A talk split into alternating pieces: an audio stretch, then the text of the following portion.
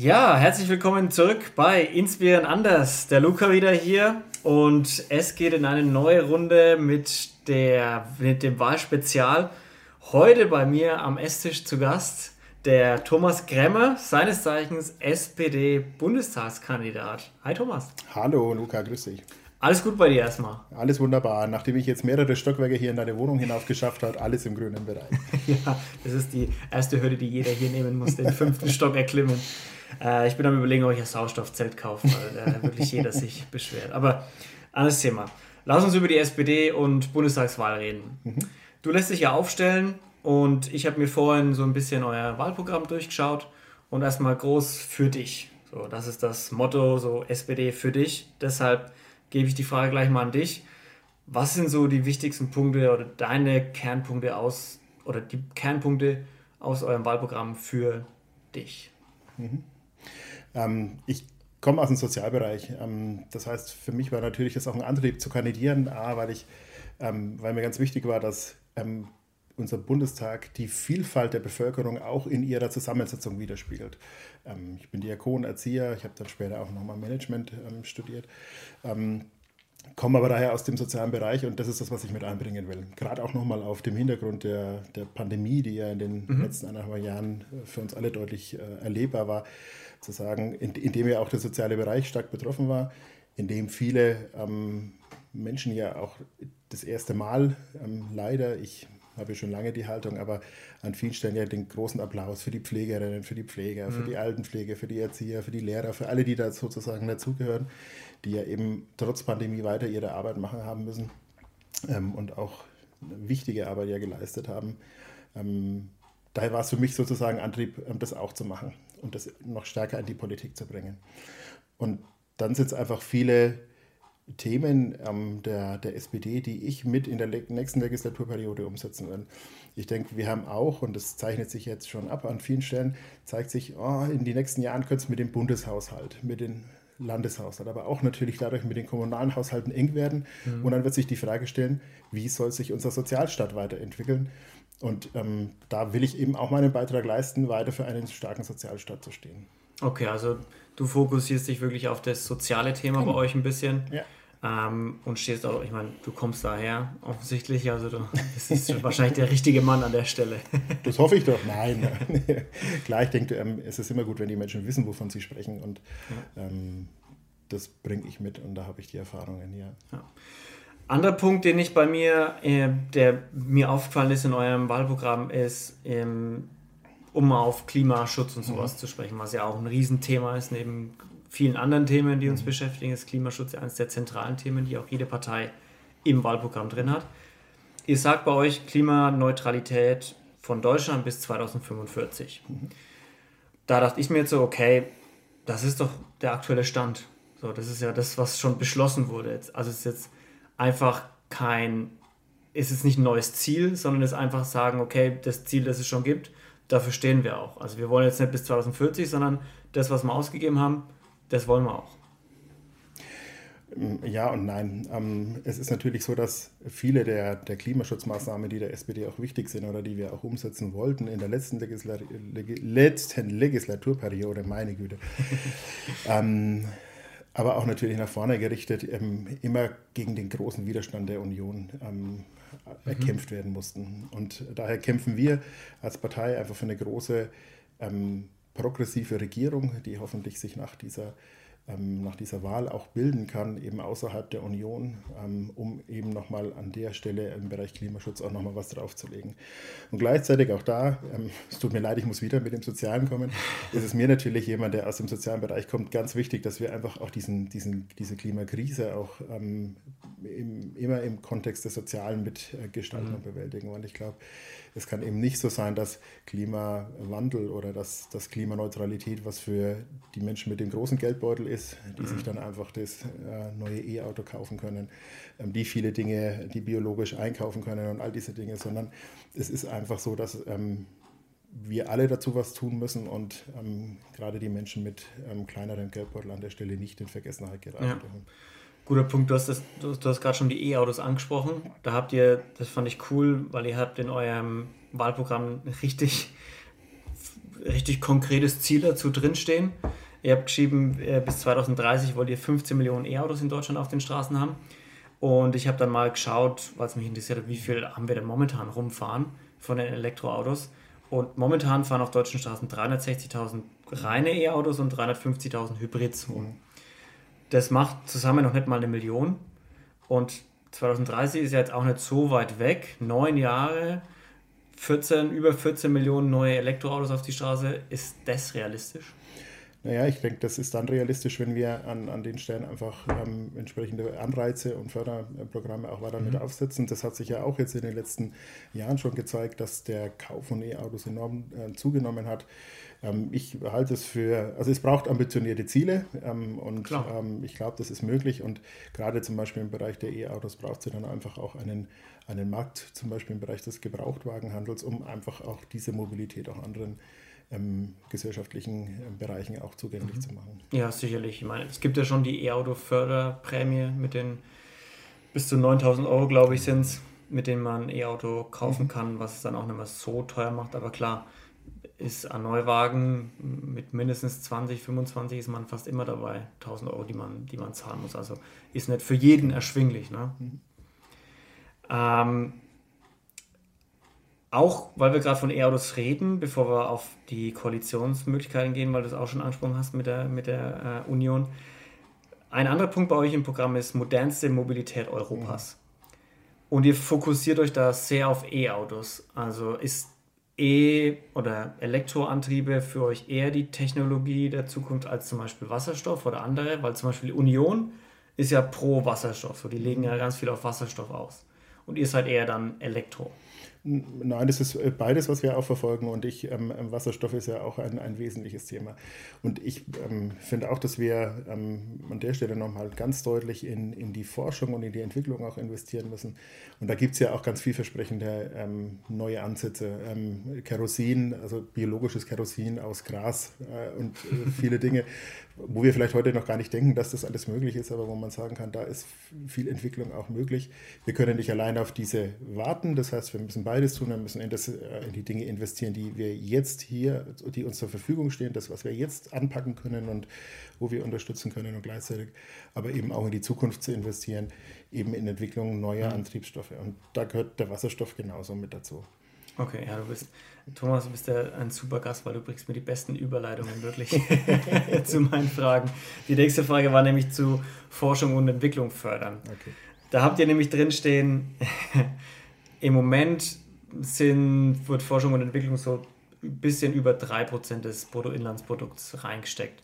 Und euer Ziel oder was ihr im Wahlprogramm drinstehen habt, ist, ihr wollt es auf 3,5% anheben. Mhm. Jetzt hast du gerade auch von ambitionierten Zielen gesprochen mit den 15 Millionen E-Autos. Das wirkt jetzt für mich so ein halbes Prozentpunkt, nicht mal ein halbes Prozentpunkt in Forschung und Entwicklung, nicht so ambitioniert. Mhm. Zwei Sachen, vielleicht antworte ich gerade nochmal zu dem, was mir vorher nochmal wichtig war, da habe ich was, was vergessen. Also ähm, auch als SPD ist uns natürlich der, der, der Bahnverkehr ganz wesentlich wichtig. Das mhm. ist ja auch an vielen Stellen und gerade für uns hier auch in Nürnberg zum Beispiel einer unserer Ursprungspunkte und ja ganz eng verbunden auch die, die SPD mit, mit, der, mit der Bahn. Also daher geht es uns natürlich an der Stelle auch um, um den deutlichen Ausbau ähm, der, der Bahnstrecken, der Bahnmöglichkeiten. Ähm, und ich war vor kurzem in der Schweiz und ähm, war wieder mal beeindruckt, wie das einfach ist, wenn man sich dort bewegt. Ähm, dass man, egal wann man an, äh, zufällig an eine Straßenbahnhaltestelle kommt oder an eine Bushaltestelle, man wartet wirklich nur wenige ähm, Minütchen mhm. und es steht ein Fahrzeug da. Und ich glaube, das ist, das ist ähm, das auch der schön. richtige Ansatz. Ähm, weil auch das ist ja, muss man auch nochmal dazu sagen, also wenn jetzt alle Fahrzeuge, die wir hier haben, plötzlich alle nur E-Autos sind, dann hat sich jetzt auch noch nichts verändert im, also natürlich schon deutlich was verbessert, aber es geht auch darum, wie wir einfach den Individualverkehr mit dem Fahrzeug reduzieren können. Und da braucht es einfach ja. einen super attraktiven ÖPNV, also öffentlichen Nahverkehr und eben ähm, sowas wie der Deutschlandtakt, dass ich in, aus jeder deutschen Stadt ähm, mit 100.000 Einwohnern innerhalb von einer halben Stunde einen Anschlusszug für einen ICE bekomme. Das brauchen wir und das ist auch ganz wesentlich, um diese ähm, Klimawende und auch ähm, die Verkehrswende ja. im Sinne des Klimaschutzes auch ähm, bewerkstelligen zu können. Mhm. Ähm, zum Bereich Forschung, ähm, ja, da ähm, wenn du, wenn du meinst, es ist noch wenig ambitioniert. ähm, es, es, passiert ja viel in, in, in, in diesen Bereichen und ähm, ich denke, da ist natürlich immer Luft nochmal nach oben, auch noch mehr, mehr hin zu investieren. Das muss natürlich alles immer in Balance sein und das muss irgendwie möglich sein. Aber mhm. ähm, da, bin ich, also da bin ich auch zuversichtlich. Wir sind ja als, als Deutschland auch eines der Entwicklungsländer im Sinne von, dass wir die neuen Ideen ähm, auch generieren oder viele ähm, Zukunftstrends auch mit, mitentwickeln und ähm, da kommen wir schon auch wieder hin. Da machen okay. wir keine Sorge. Gut. Du hast es vorhin schon kurz angesprochen mit Koalitionen, ähm, vielleicht auch außerhalb von der Union. Ist es eine Alternative, also dass ihr sagt, okay, wir würden auch mit wem anders in Koalition gehen, nicht nur mit der Union für euch? Naja, auf jeden Fall. Ähm, ich denke, das hat sich ja auch in den letzten Jahren gezeigt. Also zum einen hat sich die SPD ja nicht immer leicht gemacht, ähm, auch in, den, äh, in der großen Koalition. ähm, aber so ist es manchmal, wenn man einfach Verantwortung übernehmen muss in der mhm. Zeit, wo andere sich vielleicht ähm, weggeduckt haben. Ähm, ich denke, oder ich kämpfe und, und auch die gesamte Partei ähm, kämpft für ein starkes Ergebnis der SPD und dann müssen wir schauen, was nach der, wie es nach der Wahl mhm. aussieht. Was wäre so Wunschprozentzahl? von dir? Haha, das ist immer die spannende Frage. Das Klar, 50 plus 1. genau, wenn du sagst, dann ja. machen wir das so. Nein, ähm, du kennst ja die, die, die Lage der Parteien oder die Situationen oder die Prozentzahlen. Ja. Das ist eine andere Wahl, als es in den letzten Jahren war. Und vielleicht reichen ja auch weniger Prozentpunkte, um trotzdem eine progressive Regierung zu bilden. Mhm. Ähm, ich kann mir gut vorstellen, dass wir ähm, auch mit äh, einer Sozialliberale mit den Grünen zusammen mhm. eine Koalition bilden. Fände ich spannend. Ich glaube, dass wir da viele inhaltlich Rot-Grün gibt es ja auch in manchen Bundesländern. Ähm, gute Themen hätten. Ja, da sind wir doch mal realistisch. Ich glaube, alleine dafür wird es nicht reichen, aber ähm, in, einer, in, einer, in, einer, in, in einer Zukunftskoalition, die einfach die Themen jetzt wirklich auch anpackt, das sehe ich. Und aus meiner Sicht äh, momentan die, die Union ist ideenlos. Ähm, es laufen auch, was man sich jetzt nochmal alles mitbekommen hat mit ähm, den Maskenskandalen und all diese. Dinge. Das ist ja irgendwie leider schon wieder ein bisschen so ähm, in Vergessenheit geraten worden. Ich glaube, dass das aber was über die Partei aussagt, weil es eben nicht nur einzelne Personen sind, sondern ja viele davon betroffen waren. Und ich denke mir, alles, also viele, viele Optionen, möglichst viele Optionen außerhalb ähm, der, der Union sind, okay. sind für die Zukunft von Deutschland, glaube ich, ein Gewinn. Ja. Attraktiv, okay. Wenn es ist Wahltag vorbei, ausgezählt und SPD, Regierung gebildet, SPD ist in der Koalition mit wem auch immer, wer weiß.